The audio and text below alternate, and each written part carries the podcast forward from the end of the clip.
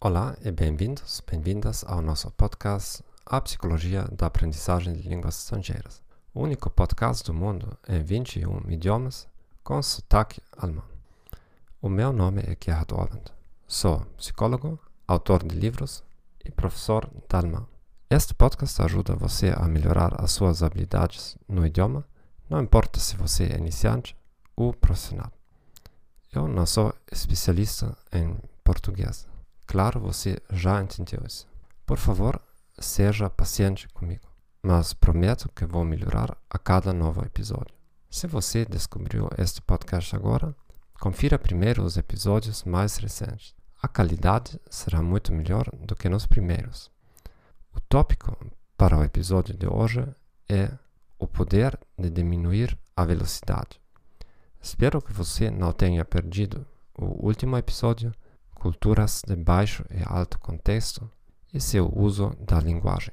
Você pode encontrar todos os episódios de podcast em nosso arquivo. Se você quiser ouvir este podcast em outro idioma, acesse o nosso site thegomethod.org. Lá você também encontrará links para os meus livros e material gratuito. Deseja melhorar o seu alemão? Envie-me um e-mail para que você possa lucrar com uma consulta gratuita. Tenho certeza de que posso ajudar. Deixe-nos começar. O poder de diminuir a velocidade. A maioria das pessoas mente sobre o tempo necessário para aprender uma língua estrangeira. Aprendi o inglês em apenas um mês. Na realidade, leva muito mais tempo. No entanto, a maioria de nós se esforça muito no começo e, mais tarde, quase nada faz. A maneira mais inteligente é pensar assim: quem eu preciso impressionar e por quê? É melhor eu começar devagar e continuar aprendendo ao longo dos anos. Aqui estão algumas ideias. Leia devagar, mas textos de alta qualidade. Marcel Reich-Ranitzky foi o crítico literário mais popular da Alemanha. Ele muitas vezes enfatizava o fato de ser um leitor muito lento. A maioria de nós consideraria isso vergonhoso. Queremos poder ler na velocidade da luz. Assista a vídeos excelentes em pequenos segmentos. Para mim, o inglês de Shakespeare é muito difícil. No entanto, assisto todos os dias pelo menos 10 minutos de uma peça da coleção da BBC.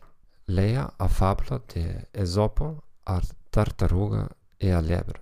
Esta é uma representação muito precisa da situação da maioria dos alunos de idiomas. Obrigado por ter ouvido o nosso podcast A Psicologia da Aprendizagem de Línguas Estrangeiras. Espero que esta informação tenha sido útil para você. Assine o nosso canal no Apple Podcasts, Spotify, Stitcher ou seu aplicativo favorito.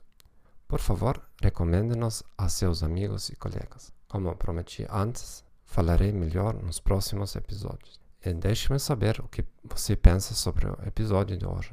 Apenas me escreva um e-mail, diga-me quais perguntas você tem, para que eu possa respondê-las em um dos próximos episódios. Desejo um bom dia e adeus.